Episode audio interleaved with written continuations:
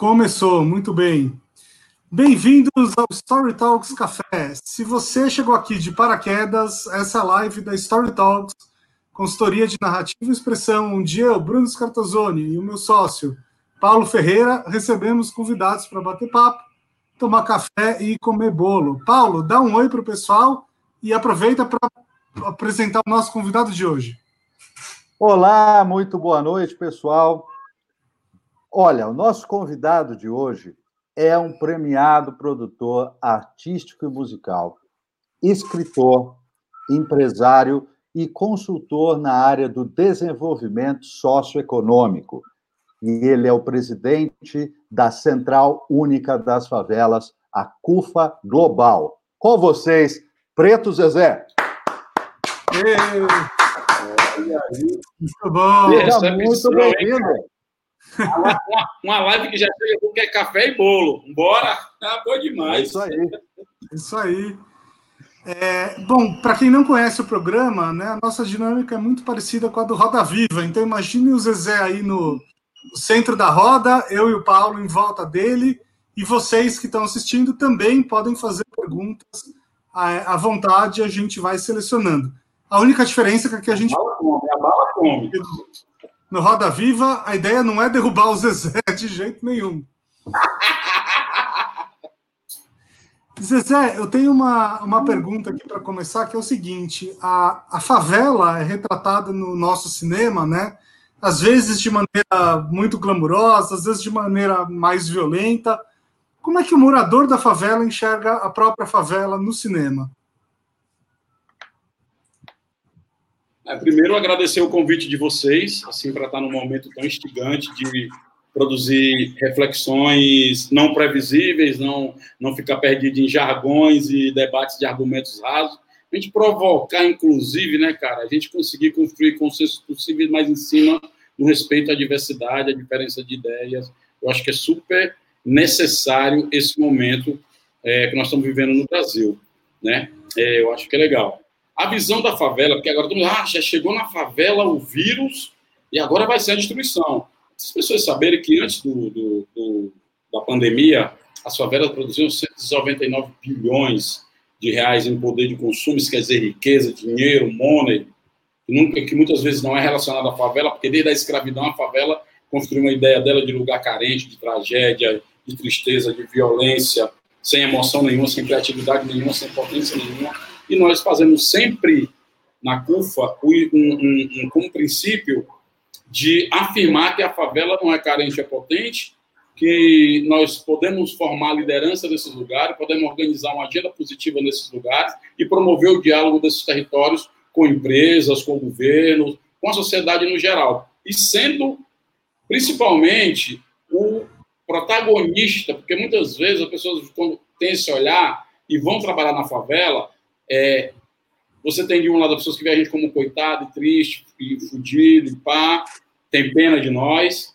Você tem outro lado que vai estudar a gente como se a favela fosse um grande laboratório e os cientistas fossem safaristas e nós fosse um monte de camundonga eles vão lá, fazem sua pesquisa, tabulam nossas vidas, faz tipo, tipo naipe Globo Repórter, que vai lá como é que a gente come, como é que a gente caga, como é que a gente se veste, como é que a gente anda, como é que a gente fala, depois transforma isso em grandes teses grandes ciências, recebem seus títulos, viabilizam fundos de pesquisa, viajam para a Europa, fazer os seus cursos né, nas universidades, na Sorbonne, em Coimbra, na, em Colômbia, em Harvard e tal, e eles viram grandes cientistas nunca ter pisado nesse território. Essas pessoas vão virar os juízes, os gestores, o secretário de saúde, o prefeito, o governador, as pessoas que vão decidir sobre nossa vida sem nos conhecer, a partir de uma visão distorcida, baseada no histórico de uma sociedade que escravizou grande parte dessa população desses territórios, construiu a riqueza do país em cima disso, depois despejou essa população e continua sobrevivendo e desde o cruzamento do Atlântico até agora manteve inclusive manifestações, valores e cultura que sobreviveram a essa travessia mortífera, não viraram comida de tubarão. Então, essa visão tem que ser ultrapassada, inclusive porque a favela começou a produzir leituras críticas, conhecimento, pensamento, que embora não esteja nos bancos da universidade, não tenha a legitimidade dos canudos da, de, das cátedras e dos ambientes né, fechados de conhecimento das universidades, que também são esse, essa continuidade, essa, essa, essa, essa, é, é, esse cover da continuidade desse processo que vem lá da escravidão, do colonialismo brasileiro, que se, que se, se prostra como bem intencionado e querer, que é um ambiente que tem que disputar, mas principalmente tem que reconhecer que não existe saberes diferentes, não existe saberes hierárquicos, saberes diferentes. Então, alguém sabe subir bem uma parede e outra pessoa sabe bem fazer um vídeo, um audiovisual. Uma pessoa sabe cuidar bem de fazer comida e outra sabe desenhar um, com planta de um prédio. Mas na base da produção da riqueza e do trabalho está o povo das favelas. Olhem bem em época de pandemia. Quem é o cara do aplicativo vem de onde? A pessoa que está no posto de gasolina vem de onde? O trabalhador gari que está limpando as ruas para você andar vem de onde? A grande massa hospitalar, 70% mora onde? Vem de onde? A comida que tu pede não é só aplicativo para entregar, é a comida que tu pede, quem fez, quem foi. Então, se tirar a favela hoje, parte da favela não está tendo nem direito a ficar no isolamento social. A outra parte que fica já é isolada socialmente de direitos. Então, por isso que a gente, quando houve a pandemia, de novo, a gente, ao invés de ficar, ah, meu Deus, o mundo vai se acabar, não. Juntamos nossas comidas na curva, saímos do ano, afastamos quem tem parente vulnerável, pegamos dinheiro, adiantamos o salário de quem podia ficar em casa, e quem veio para a rua, nós vamos montar uma frente, conectamos 5 mil favelas no Brasil, mais de 100 mil pessoas, já mobilizamos aí é, quase 100 milhões de reais em cestas digitais, em material de higiene e limpeza, EPIs, comida, gás, atendeu mais de 2 milhões e meio de pessoas sem nenhum puto do setor público. Então, você não pode dizer que uma logística desenvolvida nacionalmente, que vai do Acre, onde o cara pega uma barca, três horas e vai para tribos indígenas na curva do Acre, até o Rio Grande do Sul, você não tem como dizer que uma, uma, uma logística, uma tecnologia, uma ciência produzida nesse território é menor porque não tem o selo ou aferido né, pela academia. E então a gente se recusa o tempo todo, quando as pessoas vêm querer reproduzir pesquisa e tal, a gente pergunta quanto é que vai pagar, ou qual o tempo que nós temos, porque geralmente esses processos de fora para dentro da favela até bem são bem intencionados, mas no final terminam por transformar ou querer que a gente seja coadjuvante da própria história. Aí é onde a gente começa a ter os primeiros embates para dizer que o Brasil precisa enxergar esse outro Brasil invisível, que nós não somos carentes, nós somos potentes. Tem uma distância muito grande nessa narrativa, não é isso, Zezé? Tem uma distância de quem constrói narrativas uh, uh, com base em, em, mitos ou em visões muito distantes que não, não, não conhecem esse tipo de realidade que você está apontando, de uh, arregaçar as mangas, botar as coisas em ação e atender 2 milhões e meio de pessoas. Isso não é pouca coisa, né? Cortou a pergunta. Então, tem uma distância muito grande. Paulo, a sua pergunta cortou. Cortou seu som. Uhum. Oi? Que tem cortou uma distância. Oi? Você não está ouvindo? Estamos, agora estamos. Ouvindo, agora eu estou. Tem uma distância muito grande, muitas vezes, de quem produz a narrativa uh, de conhecer essas realidades atuais, né? Essa, essa potência logística, essa solução de problemas. É, eu acho que tem uma distância muito grande de alguns organizadores da narrativa da realidade da favela hoje, né?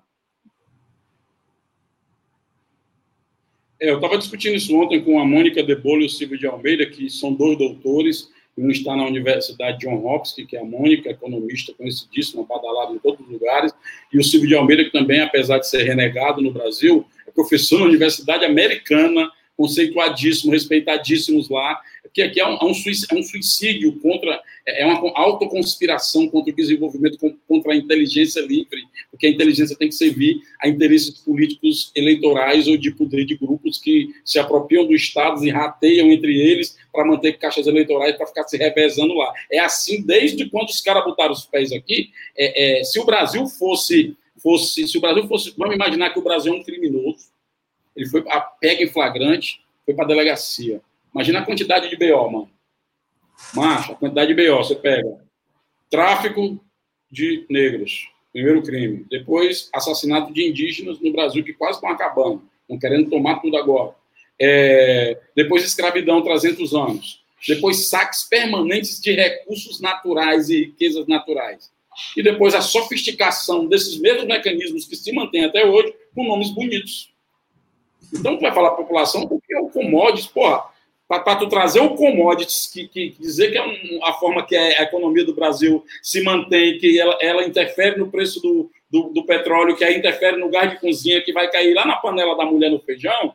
Porra, isso aí é, é, é, é produzido uma narrativa aqui em cima pelos cientistas, pelos donos do conhecimento, para que a base de baixo não entenda esse dialeto. Então precisa ter um, um, um, exercício de fazer aí uma, um meio de campo para manter, para traduzir, para fazer, para ser alguém poliglota para poder converter isso.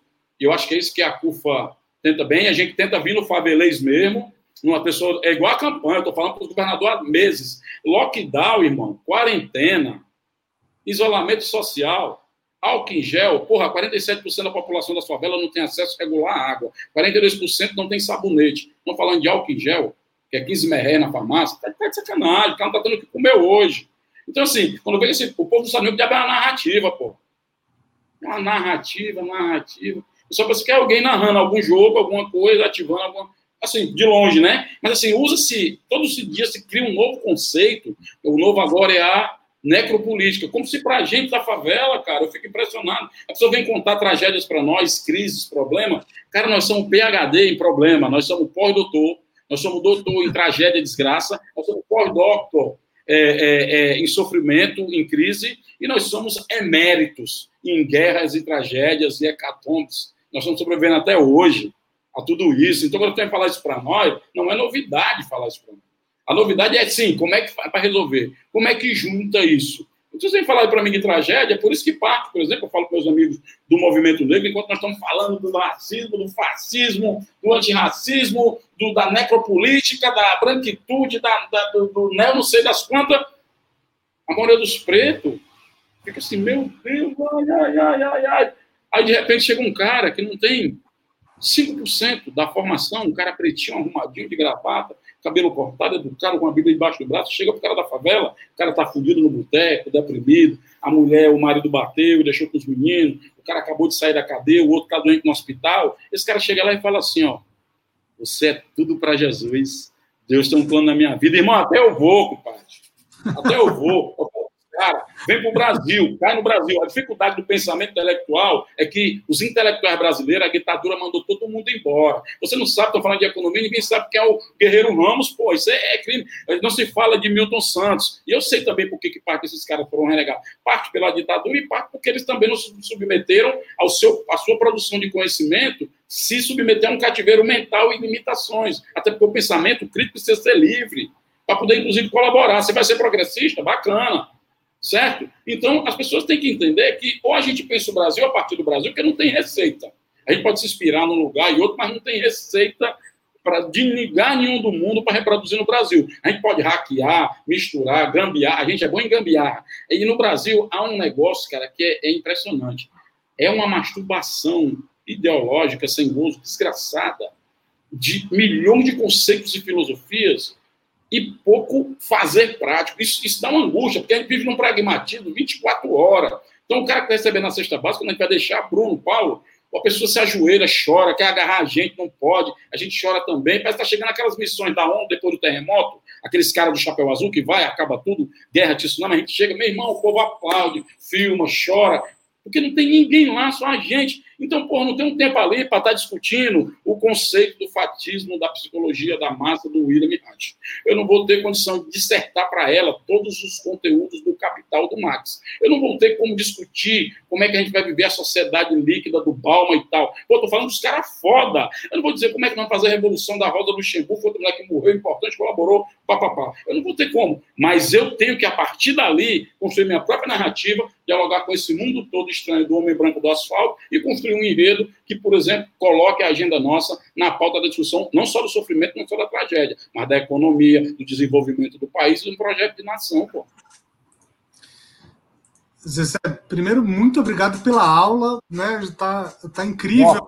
Estou quase deixando você falar, a gente não pergunta. Para, não exagera, você é muito generoso. é, mas já que você estava falando né, de, de também de buscar soluções em, em outros países e tal, ou, ou não, né, ou encontrar uma solução nossa. Eu sei que você é um é presidente da CUFA Global, né? Eu sei que a CUFA está em vários países, inclusive, inclusive no Bronx, em Nova York, se eu não me engano. É, quais são as diferenças entre a favela no Brasil e a favela em outros países? E o, O que, que vocês aprenderam olhando para os outros países? Primeiro, primeiro, primeiro... Os outros países aprenderam olhando para a gente também, né? Acho que essa pergunta. Hã? Ou o que, que é, os o que é legal é que quando os caras, a gente vai discutir, por exemplo, o subúrbio de Estocolmo, é, é, é, a favela do Cairo, você vai discutir o, o, os guetos franceses lá, em Marselha, a porrada de preto lá, argelino. Lá eu, eu vi favela, eu tirei foto, porque não tem a foto aqui, eu até procurei para botar aqui. Cara, se você tirar a foto e perguntar onde é isso aqui, todo mundo vai dizer que é no Brasil. Era em Portugal, no auge da social-democracia, economia bombando pra caralho, dando emprego e os pretinhos lá no barraco, na favela. Quando a gente criou a CUFA Global, ninguém se opôs a ter o nome favela. Porque a gente começou a discutir que o que são favelas. O IBGE denomina favela como aglomerados subnormais. Eu não sei que diabo de porra é essa, mas enfim, vamos nós. Segundo o IBGE, é, ele, ele, ele calcula que tem 13,5 milhões de pessoas morando nos aglomerados subnormais. Só que por esta conta, por estar em São Conrado, Rocinha está fora. Por estar em Jacarepaguá, a Cidade de Deus está fora. E por aí vai. A minha, a minha esquadra, eu nasci e me criei, está na aldeota também, não está lá. Mas que por conta aí, é essa, Zezé? Como assim? Aí que não estão. Então vamos, vamos dizer que tem 16 milhões lá nesses lugares, ok? Por isso que a gente criou, inclusive, o Instituto, porque esse negócio da narrativa é importante, Paulo. Porque ela mandou uma pesquisa e ninguém questiona, então vamos fazer uma pesquisa nós mesmos. Sim. Vamos é, falar por nós, nós falamos. Então, esse é o primeiro princípio. Quando você discute no mundo, aí os caras começam a dizer, caralho, muda a dinâmica, o sotaque, algumas diferenças, mas o eixo estruturante é igual. Você tem populações inteiras vivendo em território de desigualdade no planeta. E somam 2 bilhões e meio de pessoas morando em favelas. É muita gente no mundo, cara morando em favela das piores maneiras, as piores condições. Eu acho que esse número vou até que atualizar, porque agora com a migração, era aqueles campos, né? Você já viu aqueles campos malucos que os caras criaram? Ali são outras favelas e agora são nômades, porque elas vão se movendo, cara. É muito louco. É como o Malcolm dizia, as galinhas voltando para o galinheiro. E aí os caras estão cruzando o Atlântico do nada para invadir a Europa, para chegar em Portugal, para chegar na França, para chegar na Alemanha e por aí vai. Então, quando a gente começa a discutir, é tanto que o slogan da CUFA Global é problemas diferentes, soluções em comum.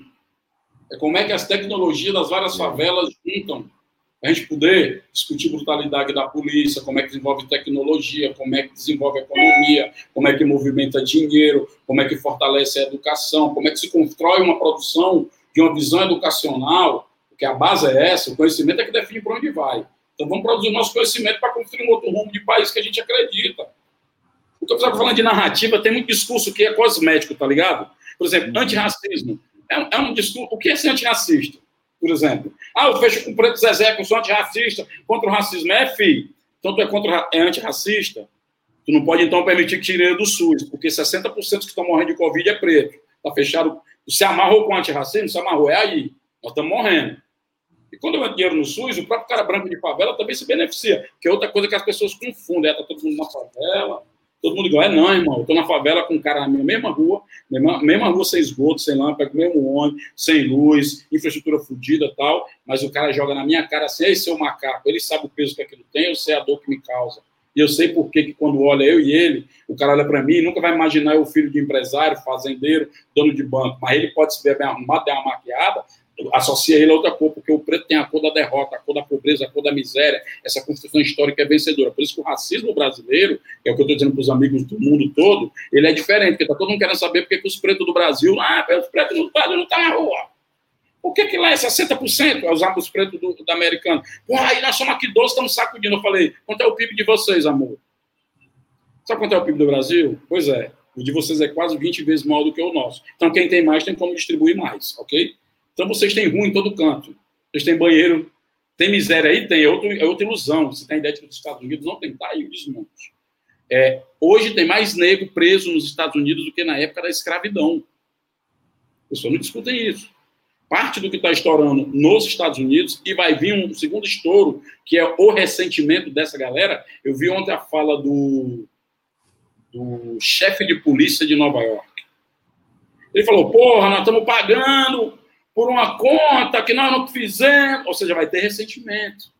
vai ter rebordói, vai ter revés. Então, começar uma confusão, uma treta é fácil. Qual é o desfecho? Por isso que a, tal da narrativa é importante.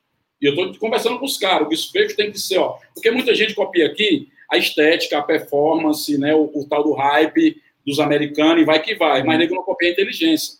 Os caras não estão olhando ali, aí é difícil também falar no Brasil isso, se você olhar todas as passeadas, não estou dizendo, você pode ligar a televisão agora e ver, a não ser nos estados, principalmente do sul, onde majoritariamente a população preta está lá, você tem massivamente uma presença de brancos dentro dessas passeatas, porque se os negros são... Isso que eu estou discutindo com os amigos pretos americanos militantes. Porque se vocês são 13%, quem ajudou a empurrar toda a pauta, a inteligência deles está em ser 13% e fazer todo mundo falar essa agenda. No Brasil, não. No Brasil, nós somos maioria e a nossa agenda é diluída todo o tempo. Diluída, vira qualquer coisa. Vai indo, vai indo, quando a gente consegue. Domingo foi o último dia diferente da história brasileira na manifestação, não levamos porrada, não fomos presos. Alguns foi, mas foi pouco tumulto, e pautamos uma agenda só nossa e veio todo mundo do bonde. Mas é preciso ter inteligência estratégica, que, senão a gente vai deixar o racismo somente no colo dos pretos. Ser da favela, entender. Quando eu boto favela, o recorte, aí não tem caô, cara. Porque o cara, olha, o gay, tem um gay da favela e um gay do asfalto. É tudo gay. Quem se fode mais? É o gay da favela. Tem a mulher feminista do asfalto, a mulher feminista da favela. Quem se fode mais? Da favela. E se na maioria da favela é preta, os caras ficam falando assim, ah, mas a CUFA não fala, porque tem muito cara radical no discurso, tá ligado? A CUFA não radicaliza no discurso, a gente radicaliza na ação. Talvez, eu não sei se existe aí no Brasil uma instituição que tem 10% de cota para brancos. Porque senão os brancos vão ser os dirigentes da nossa favela, bem intencionados. E os brancos que estão com 10% na curva estão pedindo, arrombando a porta para querer aumentar a cota para 15, para 20. Daqui a pouco eles querem metade de cota de assalto. É, e convivem lá. Ah, não, não, não somos iguais, sabem disso. E aí, não saber que não somos iguais não quer dizer que nós somos opositores ou inimigos, quer saber que nós estamos em níveis diferentes, entender isso é preciso para poder mudar. Porque se nós somos iguais, não tem que ter luta, movimento, não tem que ter nada, pô. Se nós assumimos que nós estamos em desigualdade, que os pretos estão inferiores nesse país, foram inferiorizados, invisibilizados, destituídos de direito, aí nós começamos uma conversa bacana, porque nós vamos ter que equilibrar o bolo. Se não, fica uma conversa bem intencionada, que todas as vidas importam. Esse papo todas as vidas importam é foda. Eu estava falando agora, é, porra, todas as vidas importam. Eu, eu, sou frustrado porque eu sou um cara do rap, escrevo de rap, mas quando eu penso as coisas, vem imagem. Quando eu vi essa frase, todas as vidas importam, só que eu imaginei, tá na favela, as casas tudo pegando fogo uma casa pegando fogo no meio do, da favela. Aí chega o um, um malandrão aí. Eu falo, porra, todas as, todas as casas importam. E aí, parceiro, mas aquela casa tá pegando fogo. Não, mas todas as casas importam. Mas aquela casa tá pegando fogo, caralho. Vamos apagar aquela. Não, bicho, é a minha casa. Todas as casas importam. Ou seja, esse discurso toda a vida importa é para ignorar, invisibilizar e demonstra a insensibilidade e a estratégia sofisticada do racismo à brasileira de silenciar, negar e, se a gente furar, represália. Então, cortar a favela para nós é um recorte, irmão, que de quem produz riqueza, de quem produz conhecimento, sobrevive até hoje. Uau! Uau! Uau! É, quer perguntar, Paulo? É, Zezé, o, o voto da favela, o voto uh, do povo preto no Brasil uh, vai crescer de importância? Vai, vai, vai empurrar a coisa com mais força do que foi antes? É, quer dizer, essa visão mundial, essa vitrine que o assunto está tendo, é, chega a influenciar ou é uma coisa que é muito distante e que você acha que não. O que, que, que, você Eu tem acho de leitura? parte da juventude da favela se ligou disso, capitalizou bem, domingo foi um reflexo disso.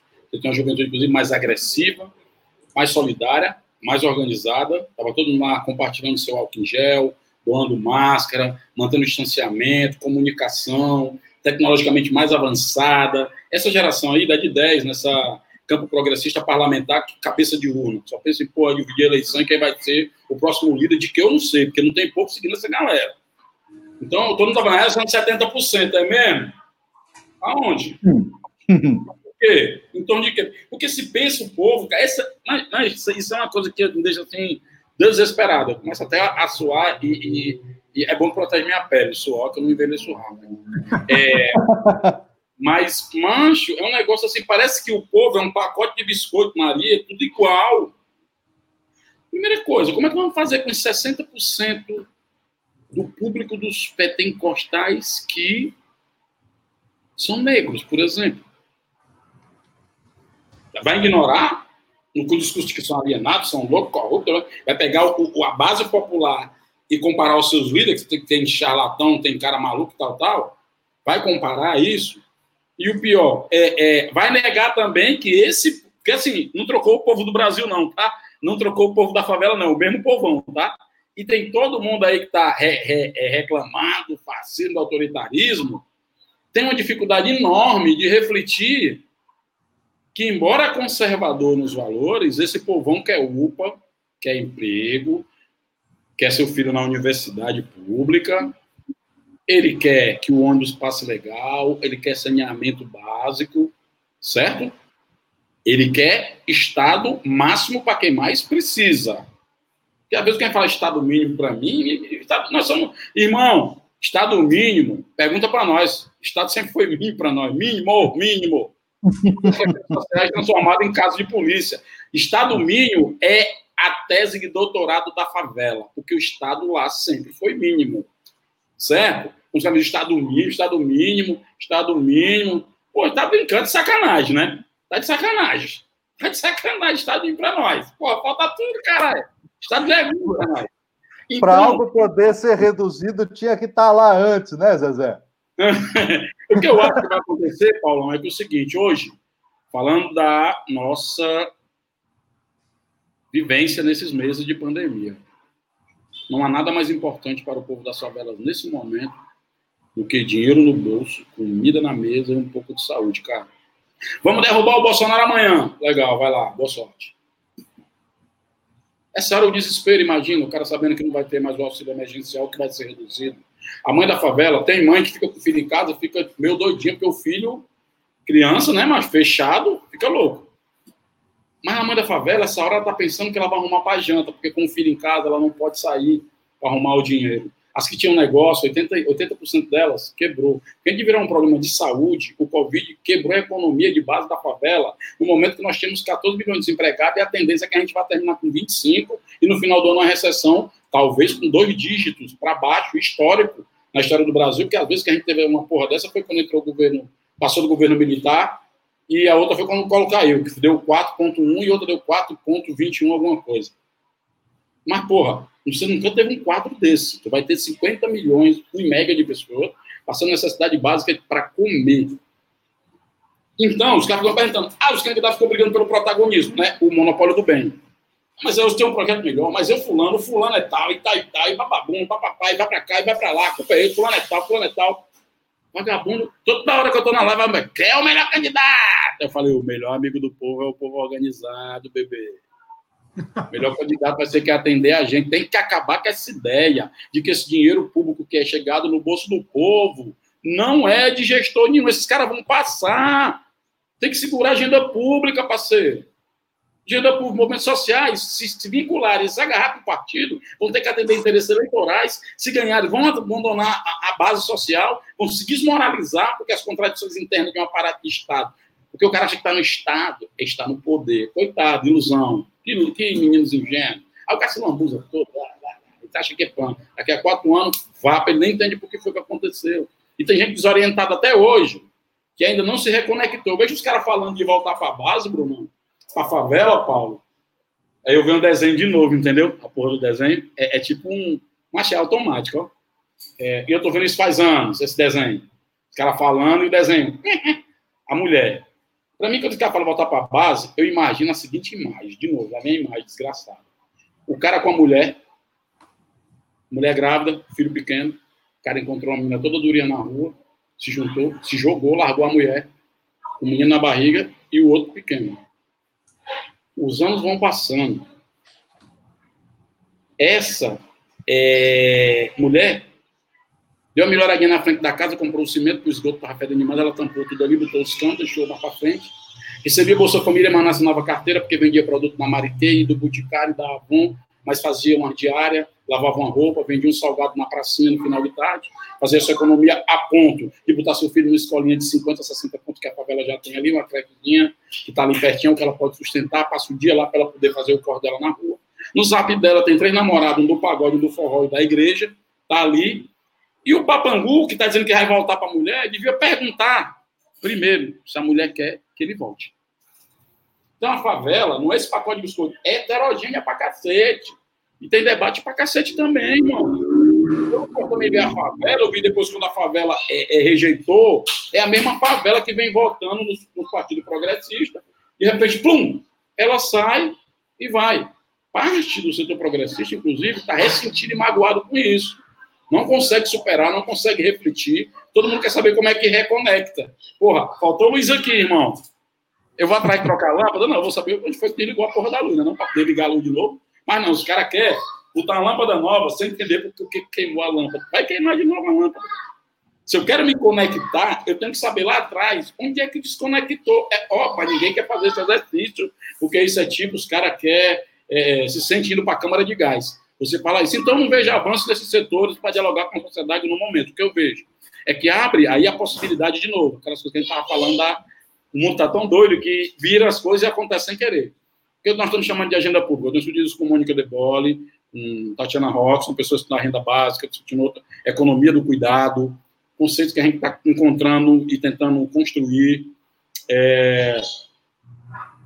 Para quem constrói, o que é uma agenda pública? É uma agenda que partido nenhum aparelha, político nenhum é herói, e quem gere, gere isso é a sociedade, e ela está para pautar a política. No meio dessa guerra toda, em que uma agenda de austeridade, com discurso de economia, de vender tudo, cortar programas sociais, beijou a lona, caiu. Inclusive, essa agenda perdeu quatro eleições no Brasil, nunca ganhou. Mas as que entraram também prometeram não ir nesse rumo e acabaram indo. Eu lembro do Levi ainda, chega minhas orelhas esquenta, eu lembro do Levi, aquele homem ainda está solto por aí, eu acho, né? Não sei como é que o cabelo daquele está solto é, é, é, o ministro da, Fazenda, né, da Economia da época da Dilma. Que foi um crime contra o pinguim de esperança que tinha ainda, macho. É, e aí você vê a necessidade de você reconstruir a, a tal da narrativa, de novo, é palavra bonita para porra. É narrativa, empatia, né? Tem um conjunto de palavras que é tipo, parece que os caras sentem vontade de se distanciar ainda mais do entendimento do povo. Porque é tanta informação no zap, o cara quer botar mais conceitinho e acha que chega lá. Mas vamos lá, voltando. Agenda pública. Nós temos várias vitórias da agenda pública em pleno caos. Agenda pública é uma vitoriosa. O governo manda o projeto da, da, da, da renda básica, na verdade, que foi o auxílio, que a mídia preconceituosamente, porque é para pobre, chamou de Corona Voucher, mas com um trilhão e duzentos que deram para os bancos, chamaram de investimento para estabilizar a economia. É, Vencemos no Congresso a pressão, a rede básica, de aumentar para 600. Adiamento do Enem foi pressão da sociedade, agenda pública de novo. No uhum. Senado agora, a pressão é tanta da renda básica, o Senado está discutindo a renda básica permanente. Nós estamos dizendo que tem dinheiro para cacete, como pagar. É, agora, o STF estava regulamentando, já que é serviços essenciais, empregada, diarista, o STF vai regulamentar. Vai ter que ter plano de saúde, proteção, para evitar aquelas aberrações que aconteceram com aquela mãe lá em Recife.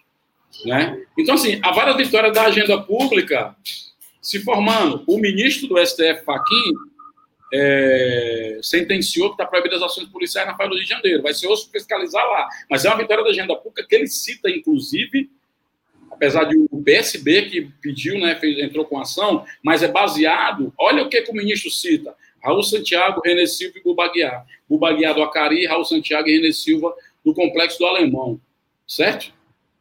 E aí o que, que acontece? Ele cita essas pessoas como referência para dar base ao conteúdo jurídico para ele botar a ação, para impetrar a ação, para neutralizar. Bicho, isso valeu mais do que 50 mil passeatas, pô.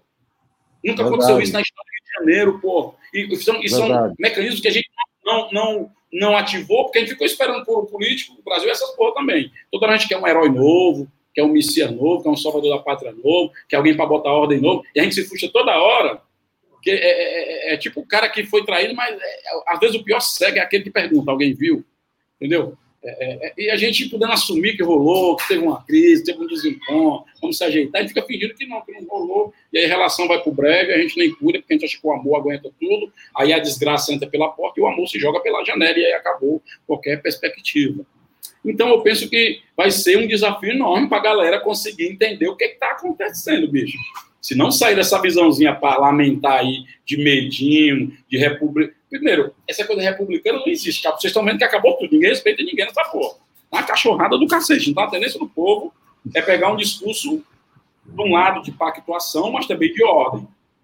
É, eu achei duas coisas que os progressistas, no campo progressista, foi derrotado. Eu acho que uma coisa foi a segurança pública, que não se resolveu. Mesmo vendendo seu discurso que distribui revólver para todo mundo melhorar a economia, deve estar um trauma enorme nos eleitores desse grupo, porque o cara não tem dinheiro, então ele não voltou a ser o homem provedor, machão, que é o cara que defende sua família, e nem também comprou aquele revólver para dar jeito na vagabundagem. Deve estar um transtorno violento na cabeça do cabo, a frustração. Não é à toa que eles desistem e se arrependem todos os dias, o negócio vai derretendo. Mais um grupo acha que vai ter um golpe militar, que vai vir alguém, vai encostar as barcaças dos Estados Unidos, o CIO, caralho, aqueles caras soldados. Mas não vai acontecer isso, não, bebê, não tem base para isso. Não tem base para isso. Pode sossegar, pode sossegar.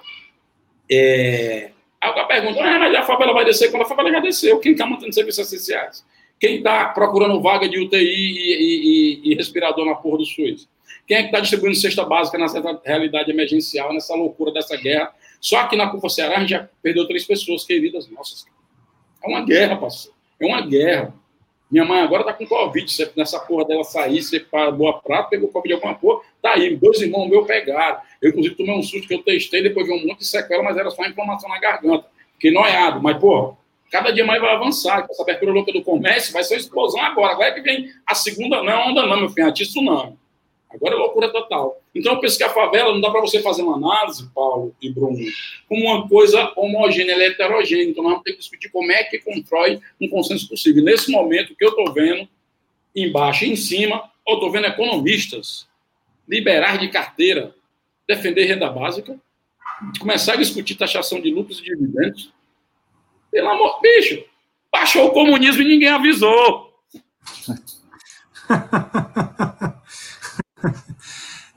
Zezé, deixa eu mudar um pouquinho o assunto aqui para a gente falar um pouquinho de rap também, né? Você é produtor de rap, é bastante ligado com a cena. E eu, como alguém que conhece zero de rap, tá? Conheço muito pouco mesmo. Quando eu via o rap, sei lá, de 10, 20, 30 anos atrás, eu entendia o rap como um, um, estilo mais escrachado e muito ligado à crítica social. E agora no Brasil, eu acho que eu percebo que o rap mudou, né? Ele se aproximou um pouco do MPB, tem essa coisa meio criolo que é um pouco diferente e tal. Como é que você enxerga essa, essa diferença nas histórias que os rappers contam?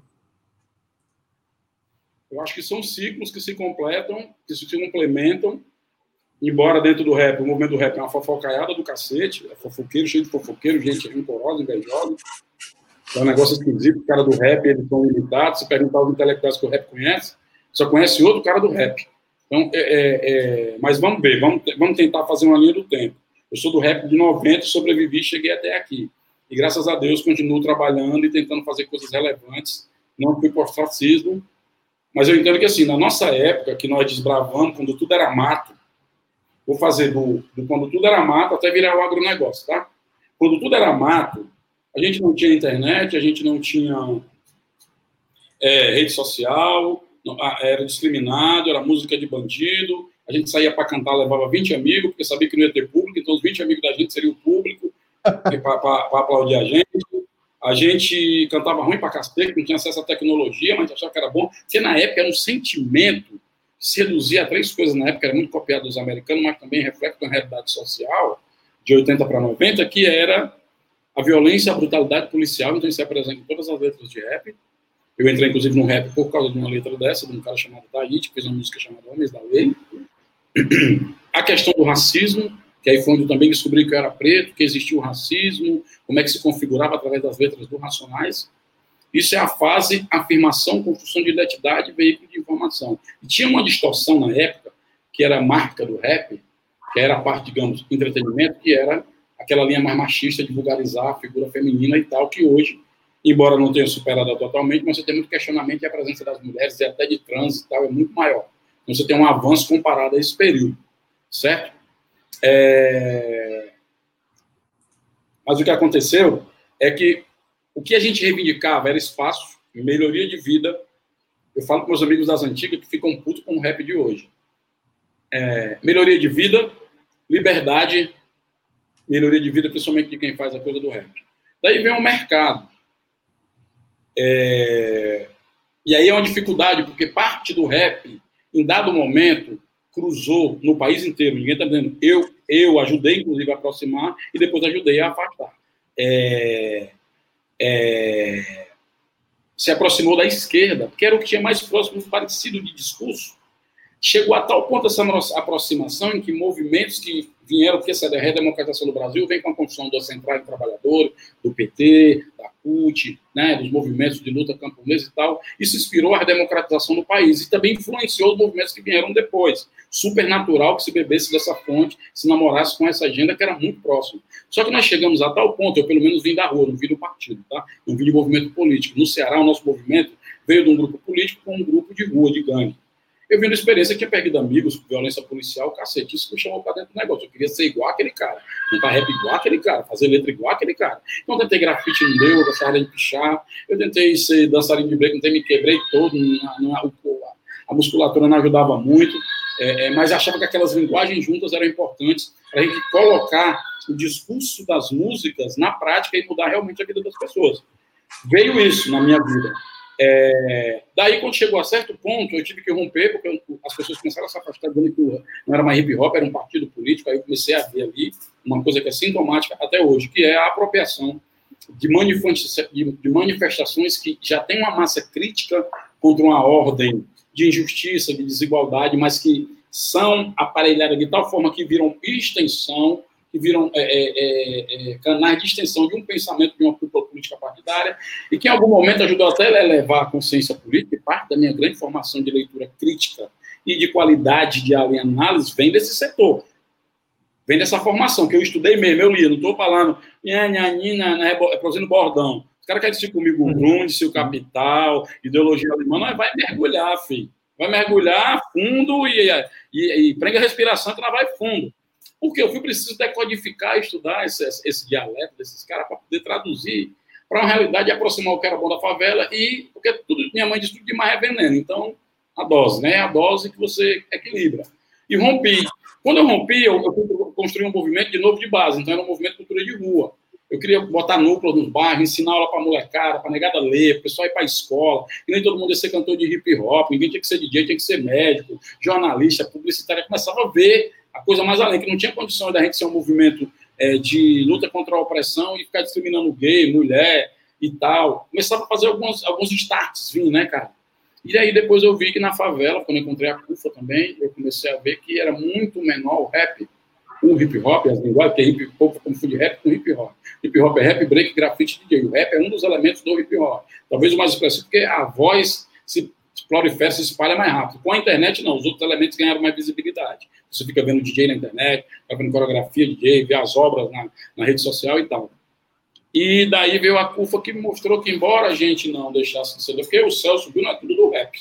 Movimento negro, movimento de favela, de esquerda, pá. A gente não podia deixar a CUFA virar um puxadinho de partido nenhum, e nem virar uma entidade hip hopista, e nem ser um movimento para algum partido chamar de seu. Nós que ser a organização de liderança desse lugar, de formação de uma agenda, de organizar o discurso e pautar a política, não ser pautado por ela. Então, a CUFA faz eu sair de um nível assim, monstruoso de visão, passa a não demonizar dinheiro, passa a não demonizar ter que dialogar com as estruturas de poder, porque todo mundo dialoga, porque elas estão aí, passa a dialogar com todas as forças políticas, porque na favela o nego não vota só num partido, vota em vários, às vezes numa casa tem quatro irmãos, vota em quatro posições diferentes, ou em quatro partidos diferentes. Aí a mãe vai deixar de amar eles quatro porque um votou de um jeito que ela gostava e os outros não, não existe isso. Na favela esse consenso é mais tranquilo, fica vendo polarização na favela, favela polarização é mais Fortaleza e Ceará, mas é mais grave a polarização daí do que esse negócio, na favela. É... E aí Mas, você ó, vê um avanço do quê? Dessa geração. Para chegar onde nós estamos agora no rap de hoje. Hoje o rap tem do Jesus a maconha.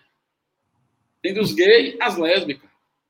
Tem dos, tem, tem do, do, do, dos caras do dinheiro aos caras da banalidade.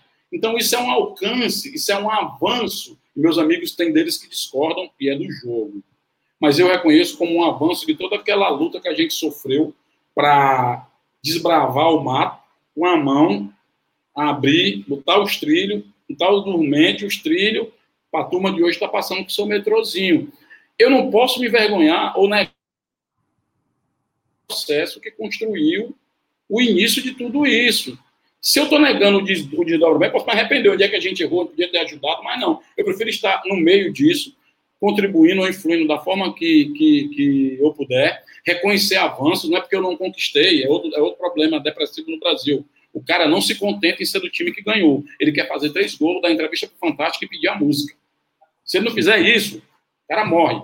O cara, o cara suicida, o cara sofre. Parece que o, o, seu sucesso, mesmo entre os seus, ele constrange os amigos e deprime os, os adversários. É um negócio esquisito, Brasil. E o rap, esses, parte dessa juventude que já vem agora com tecnologia, com mais conhecimento, mexe no computador, o cara escreve a letra, faz a batida, faz o vídeo, publica, domina tudo de rede e aprendeu a gerir dinheiro melhor do que a nossa geração, porque a geração não tinha tempo para isso, não tinha condições objetivas.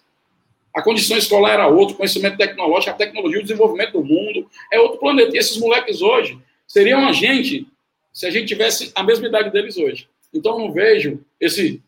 Aí tem uns caras que é saudosista e tal. Ah, eu vou cantar minha corrida daquele de 90. Pode cantar. Mas vai ficar parecendo um discurso de pai para uhum. filho.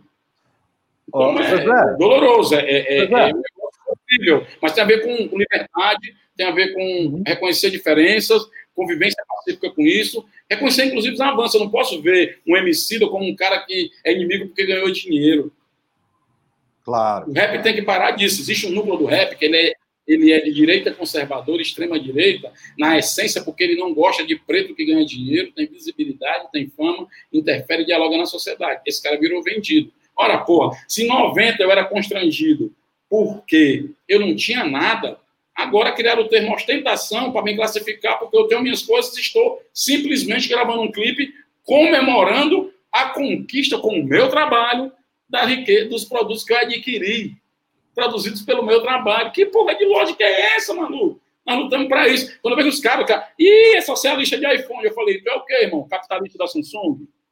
Porra, tá de vacilação. Nós estamos lutando para ter acesso bem produzidos, irmão. Para com esse freio. Vai que essa conversa para lá. Algum dia chegou um moleque para mim e falou: É, os moleques rancorosos, né? E tem uns moleques também que é da época de 90, eles continuam com essas ideias. É, tu tá aí bem agora, de avião para cima e para baixo, tá bem aí, né? E a favela, pá. E eu, hum, irmão, o que você tá querendo dizer? Não, eu tô fudido aí no barraco e tal, cheio de rato. Eu falei, chega aí. Tá fudido no barraco cheio de rato, mano. Eu disse da quebrada dele, eu falei, porra, cara, é eu lembrei agora, falando de barraco cheio de rato. Eu lembrei na minha vida de favela que eu já fui o rato, cara. Então não vem contar história trágica para mim que não vai funcionar, parceiro. Não vem com essa história de querer fazer da tragédia o teu palanque e da desgraça o teu discurso, que não vai colar. Comigo não se elege nem me comove. Então, você vê um pouco do que o rap passou, certo? Tem Sim. avanços, conquistas, tem ajustes a ser feitos, mas é como tudo no mundo. Que parece que o rap também, às vezes, os caras xingam mais o, o MC do que o prefeito ou o governador. Deixa, já que você, já que você está aí falando dessa questão toda das expressões, né? Porque são todas formas de expressão, de dar voz, de tomar esse espaço, né? E, e trabalhar uh, com essa voz uh, que vem da, da, da, favela, que vem da comunidade e tudo. Deixa eu te perguntar, uh, recentemente, com esses movimentos agora que estão acontecendo no mundo todo, vários influenciadores, primeiro lá fora, e alguns outros aqui no Brasil agora, estão cedendo suas contas, que tem milhões de, de seguidores, cedendo suas contas de, de Instagram ou de Twitter para serem utilizadas por pessoas que eles entendem que podem falar, que têm a autenticidade para falar pelo povo preto. E um dos atores famosos aqui cedeu uh, esses dias a conta para Jamila Ribeiro uh, falar por ele durante 30 dias. Como é que você enxerga isso, Zezé? Eu acho que para a realidade brasileira, de novo, é um avanço. É, eu espero que esse movimento, do ponto de vista pessoal do Paulo Gustavo, não fique num evento, mas seja a partir de agora um valor que faça parte da vida dele. É, eu costumo dizer para meus amigos do movimento que agora a onda negra está vindo, mas nós temos que ter paciência para não afogar todo mundo. Tem que botar um diquezinho, segurar aí, com as rédeazinhas na onda e deixar a onda vindo, é vir surfando na crista Ei, vai subir? Vai, sobe aí na crista da onda e vai que vai. Vamos empurrando a onda, vamos remando. Para poder agregar. Sozinho não vamos conseguir. Então, o, o, o movimento do Paulo Gustavo desencadeou um movimento em outros artistas. Por exemplo, está assumindo, hum. pode dizer agora, mas vai sair já já na internet, um canal que tem aí mais de 15 milhões de seguidores. Vou assumir, vou levar meu time, meus convidados. É, gente que está pensando o, o, Brasil. Porque o agora, todo quem está focado no racismo, eu tenho alertado meus amigos que estão indo. Não deixem subir a cerca do cativeiro mental de que nós temos que falar só sobre racismo. A economia, a recessão está aí. Quem são os nossos dessa área? Os negócios vão retomar. Onde nós vamos botar o nosso dinheiro? É a empresa que não emprega preto? É a empresa que não tem preto na propaganda? É objetividade, mano. É capitalismo. Eu, eu quero ver a mudança e tal, bem, não veio ainda. Faz o quê? É igual a CUFA. A CUFA, que, que ela quer? Ela quer o fim das favelas. Não veio, não. Então nós vamos transformar a favela em lugar de melhor de se viver até que a revolução venha e a favela seja uma peça de museu. Lembrando aqui, a favelinha, como é que era o Brasil, essa favelinha, e agora a CUFA deixa de existir, ao invés de ser Central Única da Favela, vai virar, sei lá, Central Única da Felicidade, vai, comemorar que nós extinguimos a favela. Mas até que a gente não faça isso, nós vamos ter que manter as favelas sendo lugares melhores, diminuir os impactos, os danos sociais da desigualdade brasileira. Então, acho importante esse movimento, mas é preciso entender que ser antirracista, se é para valer, e é o que eu estou alertando para as pessoas, se nós estamos constatando que no SUS 62% das mortes das pessoas por Covid são negras, então nós temos que fazer um grande movimento antirracista para botar dinheiro no SUS.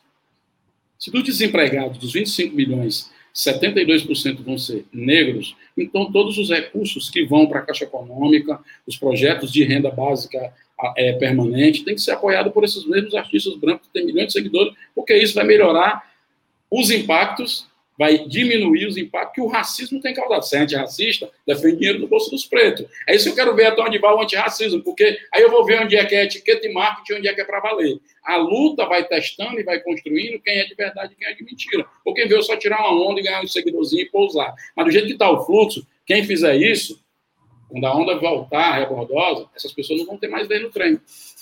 Vai tomar um caldo, né? Muito bem. Hã?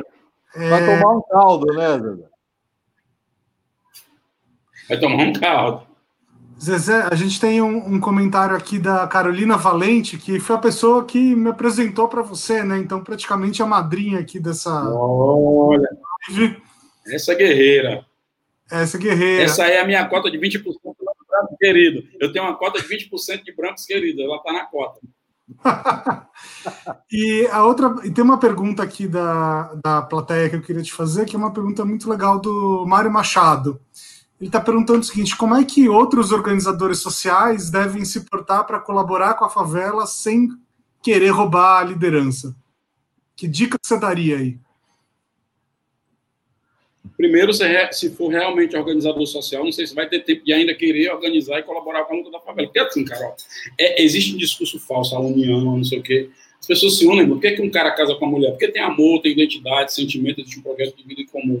É a mesma coisa na luta social também, meu parceiro.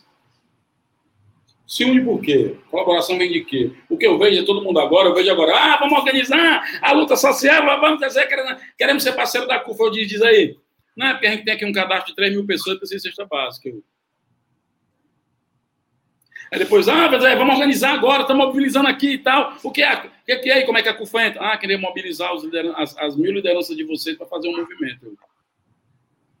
É foda, parceiro. Essa parceria eu não quero. Não quero estar perto disso. Já saí disso. De aparelhamento de bucha.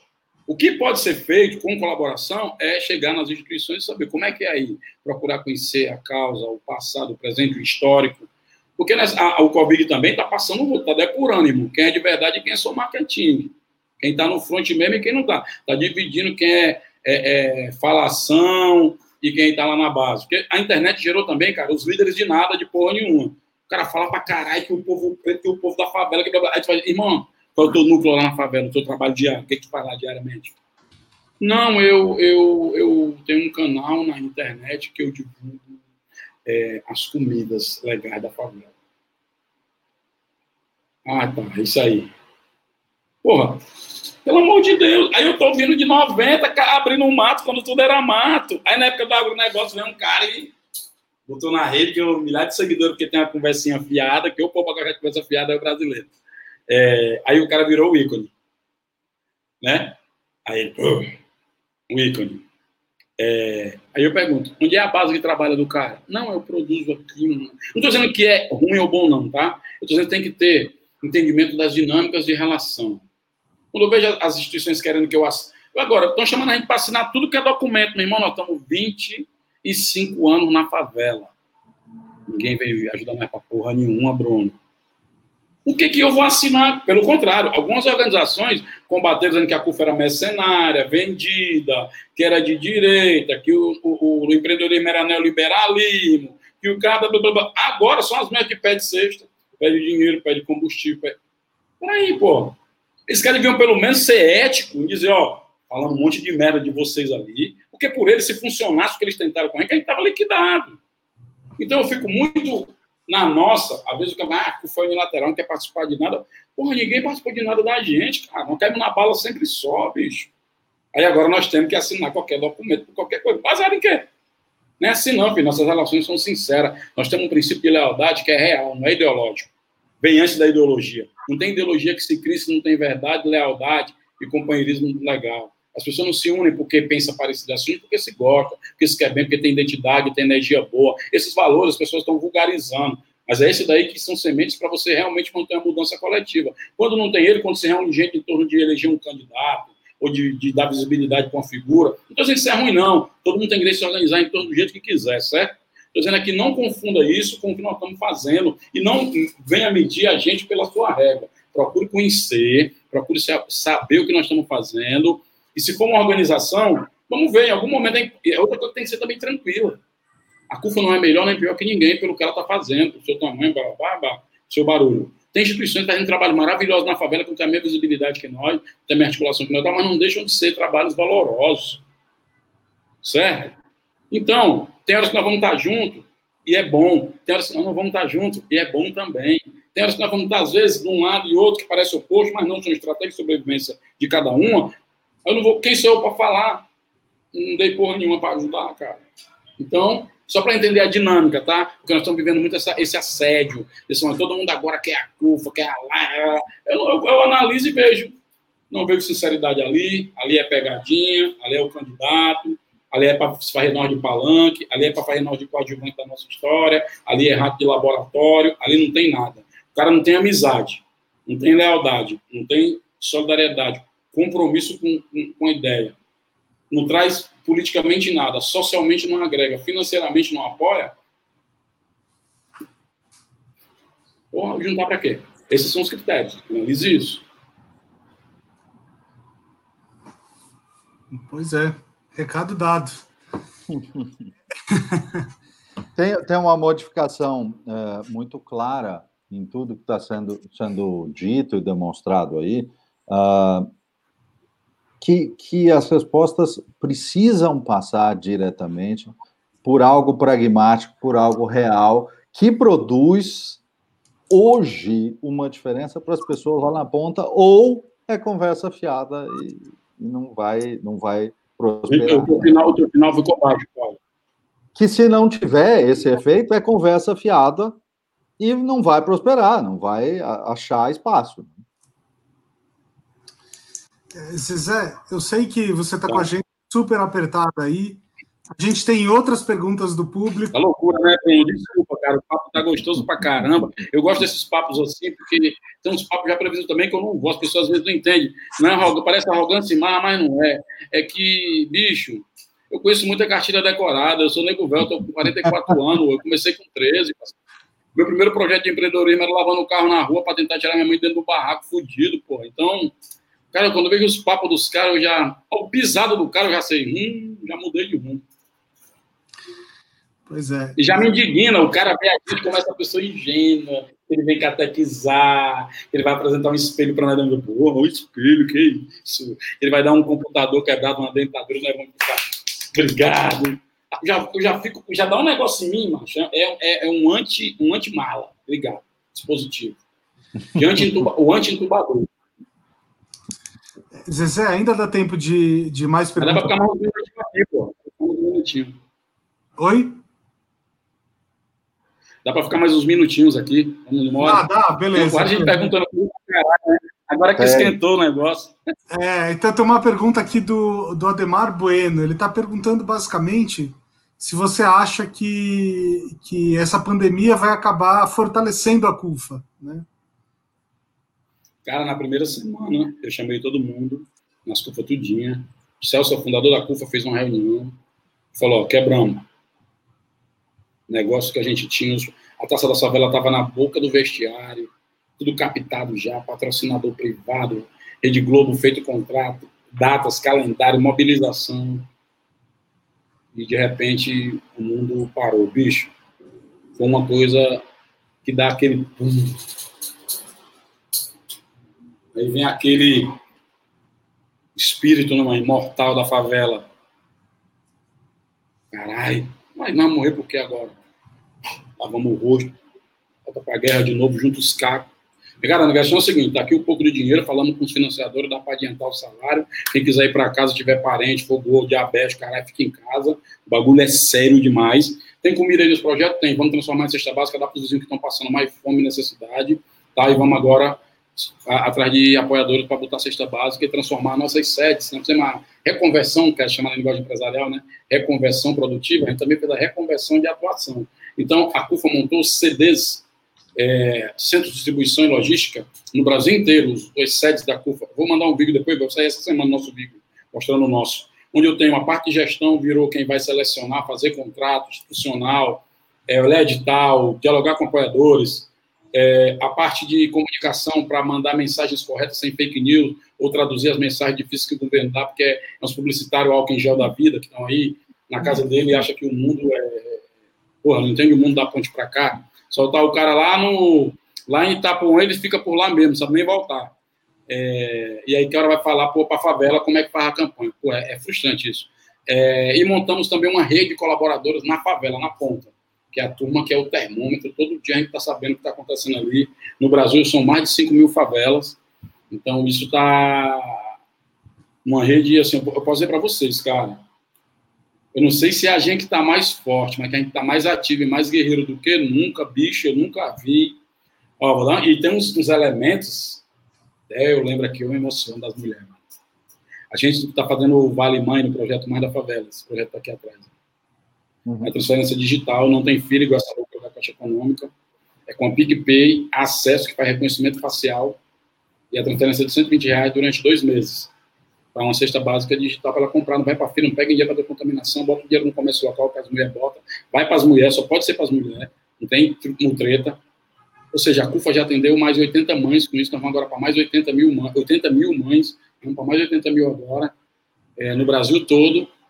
E eu vejo que a gente, cara, é, a gente não sabia a força que a gente tinha, na verdade. A gente não tinha sistematizado, a gente não tinha. Quem está sempre na ação, agora não, até aproximou muita gente, nós estamos estudando mais, nos capacitando mais, vendo o que é gestão, se preparando para o mundo que vai vir aí, que não vai ser mais como era em janeiro, pensando outra perspectiva, começando a construir, analisando outros horizontes, porque é um momento também, cara, que você nem tem um retrovisor para olhar para trás, porra, como foi lá atrás essa porra? Não tem, e para frente só tem montanha para você subir. Tem como fazer um planejamento. Eu li agora um artigo do New York Times que grandes empresas, 200 grandes empresas americanas, estavam com dificuldade de realizar o seu planejamento. E americano quer fazer cinco anos, né, para frente? Três, cinco anos. Aqui no Brasil, a galera fica inventando gato, gato, gato, gato toda hora. É... Eles não estão conseguindo, cara. Então, acredito que, para nós, nós somos uma organização de base, nós vamos sair muito fortalecido, tem muito mais gente hoje junto da gente, a causa está muito mais forte, o nome está muito mais consolidado, e acredito que para tudo que a gente propor agora, eu acho que muitos parceiros vão querer estar junto com a gente, inclusive as empresas que hoje são juntas, né, né que a gente está levando alimento, desde JBS, bicho, a Volvo é parceira nossa, a Volvo. Eu falei, pô, como é que a Volvo ainda é, botaram 200 carros de luz para a gente fazer logística de entrega dos, dos alimentos. Imagina, chega numa favela, todo mundo que é preto tá levando em quadro no Brasil, tem essa porra dentro da sua vela. Aí você que é traficante, que é hum. carro roubado, aí, aí, aí é todo. É, é, Brasil, né? Que hum. preto e dinheiro são palavras iguais. É, e é muito louco isso, mas são aprendizados, cara, nesse processo para nós. Você vai falar o sofrimento, a crise, a guerra. Irmão, isso é cotidiano, quer saber o que é novo? Como é que mantém a chama acesa da mudança? Ah, tá morrendo gente, porque esse negócio tá morrendo gente é, é uma coisa muito grave, porque nunca morreu dessa forma porque as mortes eram trágicas já, 45 mil vidas negras são tiradas todos os anos, e ninguém toca fogo em nada, o Brasil, a favela é comportada é equilíbrio emocional lá em cima, é um show de educação, era para estar tocando fogo em tudo já, pela quantidade de mortes, pela lógica americana, óbvio, não estou defendendo que não toquem fogo nas coisas. É, mas eu estou vendo que está se construindo assim, um entendimento do que nós estamos fazendo. A gente lutou 25 anos para ser entendido do que nós estávamos falando, dizendo e fazendo. E agora que as pessoas estão entendendo, estão querendo escutar, os jornais se abrem, ele escreve artigo em grandes jornais, dá entrevista em grandes programas de audiência, toda amiga de amiga interna. Pô, já dei, ó, você lembra o que está escrito lá, mas eu dei entrevista para o JDW, sei lá, da Alemanha, o Telegraph da Holanda, a BBC, a New York Times, Washington Post, é, Economist, né, galera. Isso é muito louco, porque a favela só tava em caderno policial. Aí liga um cara falando para mim, Mr. Preto Zezé, tá de sacanagem, pô. Aí você me quebra. Então, assim, alguns avanços estruturais. É fora, porque o que era estigma antes virou nome próprio. Isso é lindo. Daqui a pouco o cara nem vê que cor eu tenho. Já não se trata mais de cor, virou nome próprio. Aí nós transformamos estigma em carisma. Isso é, é o pulo do gato no Brasil. Porque se sair matando tudo quebrando, vai sobrar o quê, irmão? Só para de depois me mata. Tremenda transformação. Muito legal. Zezé, a, a Raquel Ravizão, minha esposa. Tem transformação real, na prática. Sem conversa é. fiada. Exato. A, a Raquel Ravizão está perguntando aqui se tem algum link para fazer doações para a CUFA manter esse trabalho. Eu bota aí, eu não sei onde é que está aqui, pode botar www cufa.org.br, lá tem CUFA de todos os estados. Ou então você bota no Mãe da Favela, que aí vai ser para ajudar uma mãe da favela, que é muito doido. A falando da coisa que eu me emocionei, foi das mães que receberam a cesta digital, 120, Bruno. E o menino da favela me ligou chorando. Eu pensei, é uma coisa, porque tá tendo guerra de facção, morta, putaria do caralho.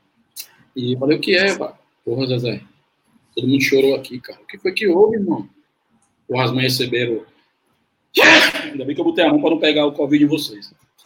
É, as mães. As mães receberam aqui, cara, 120 reais. Sabe o que elas fizeram? Eram 80 mães, eu acho, nessa favela.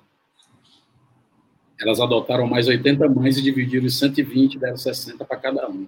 Meu. Porra, a mulher tá no mar.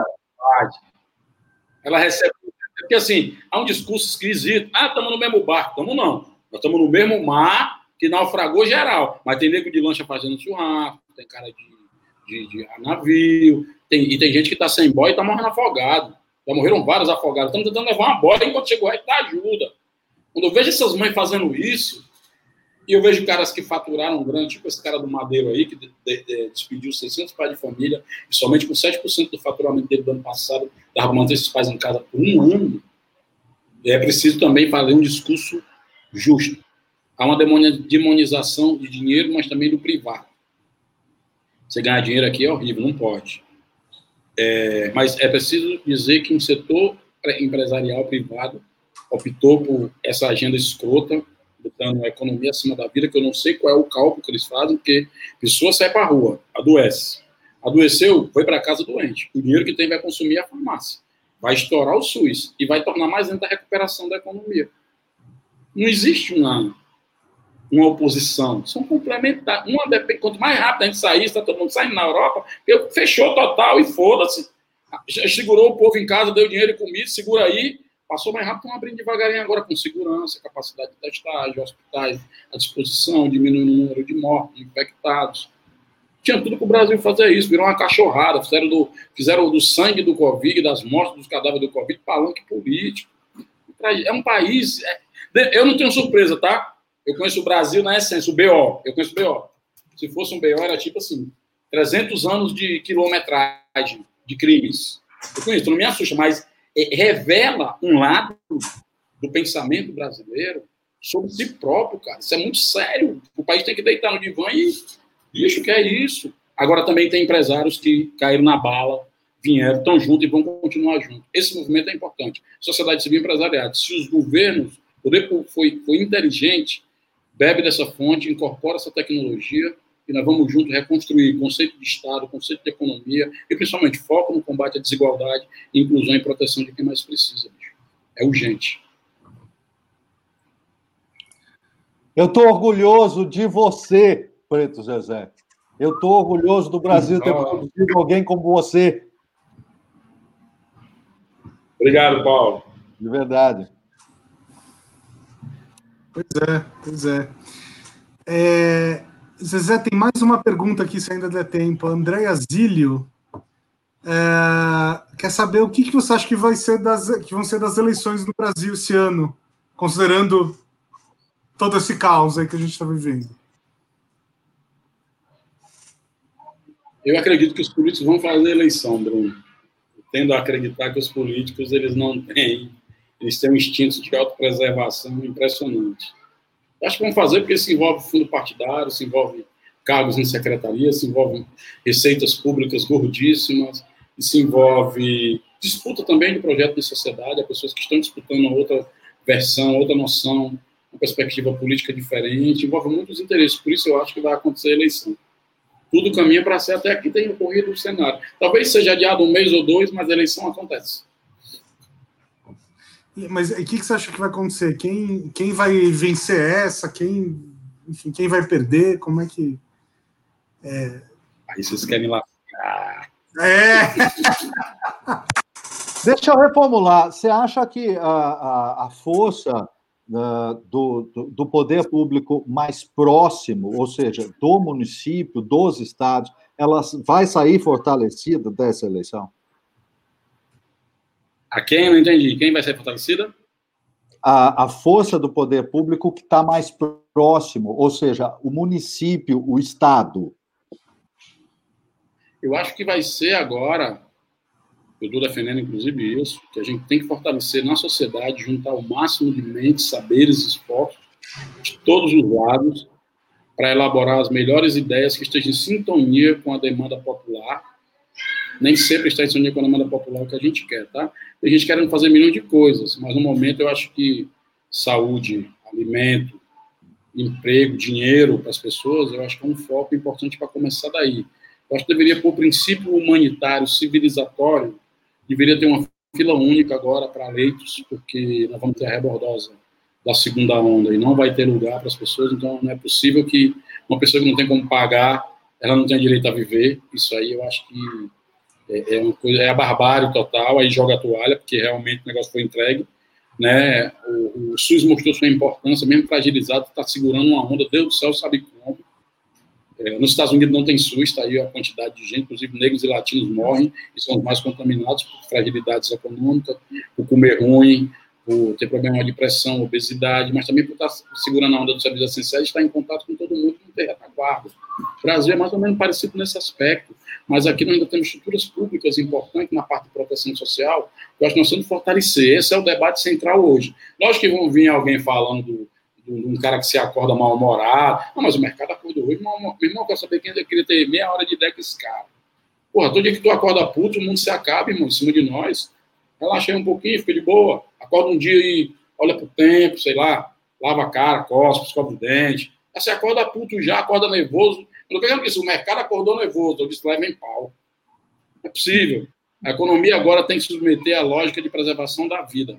Porque as, as economias que estão quebrando, a gente terá planos para recuperá-las.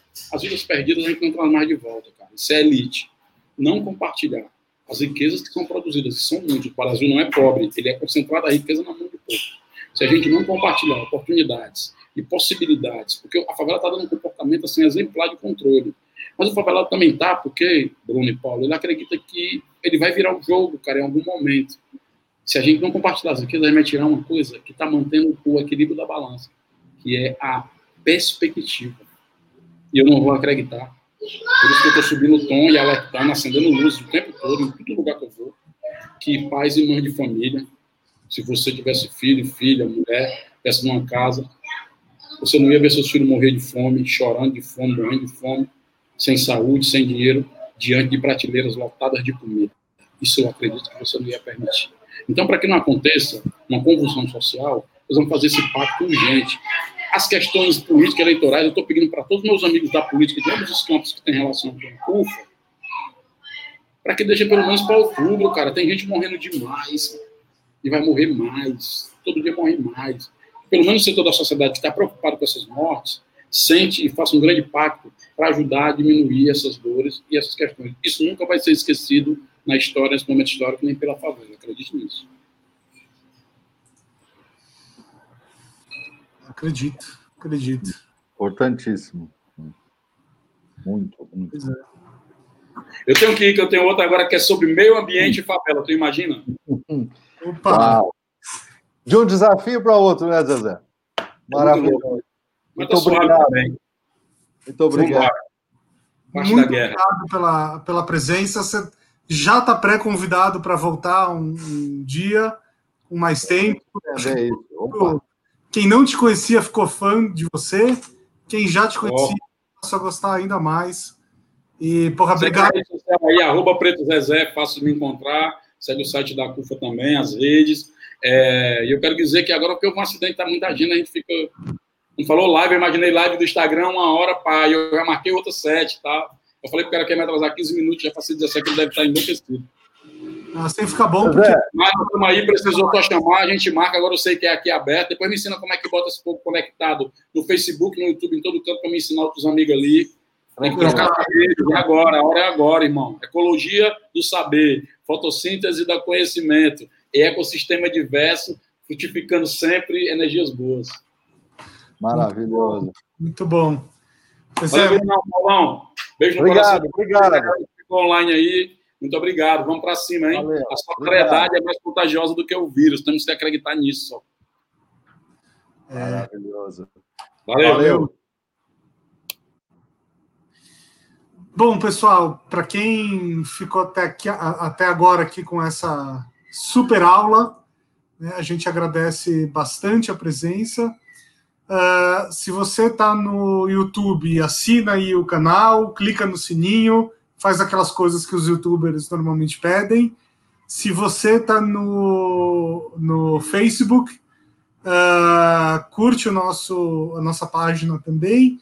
E se você estiver ouvindo isso no podcast, num, num, futuro próximo, porque todos os programas aqui que a gente grava ao vivo vão para o podcast, Spotify, uh, Deezer e Apple Podcasts. Google tiver... Podcasts também, viu? Qual? Google Podcasts também uh, localiza a nossa, nossa conta. Ah, já chegou? Opa, que maravilha. Já chegou no Google Podcasts. Antigamente não estava, muito bom. É, então, se você está ouvindo a gente no podcast, uh, assina, assina o nosso canal, porque toda semana aqui tem uma live nova. Dessa vez eu não vou anunciar qual é a próxima live, porque das três últimas vezes que eu anunciei qual era a live, acabou não acontecendo por mudanças de agenda. Então eu vou parar de fazer isso para não, para não quebrar a mística. Maravilha. Mas... Grande abraço, pessoal. E olha, impressionante o conteúdo que a gente recebeu de uma visão de Brasil profundamente diferente do que muita gente tem como eu costumo brincar, costumo dizer sempre de uma maneira é, humor, humorada, porém muito séria, o Brasil é muito maior do que bairros nobres. O Brasil é muito mais do que Leblon e Faria Lima, gente. Então, é isso que a gente teve uma aula sobre isso hoje. Muito obrigado. Muito obrigado por, pela audiência e até a próxima semana. Provavelmente na quarta-feira, se não me engano, terça ou quarta-feira. Assine nosso canal que vocês vão descobrir. É isso aí. Muito obrigado, pessoal. Boa noite.